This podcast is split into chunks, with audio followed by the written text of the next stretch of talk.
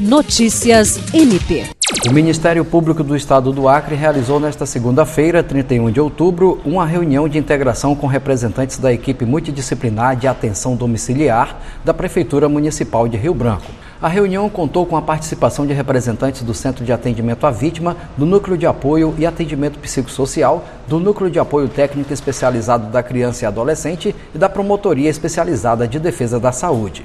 Conforme o coordenador administrativo do CAV Donatera, Fábio Fabrício Pereira, a ideia do encontro foi promover o diálogo entre as equipes psicossociais que atuam nos órgãos auxiliares do MPAC e os profissionais da Prefeitura que atuam na modalidade de atenção domiciliar, visando o intercâmbio de informações para otimizar os serviços prestados às pessoas em situação de vulnerabilidade.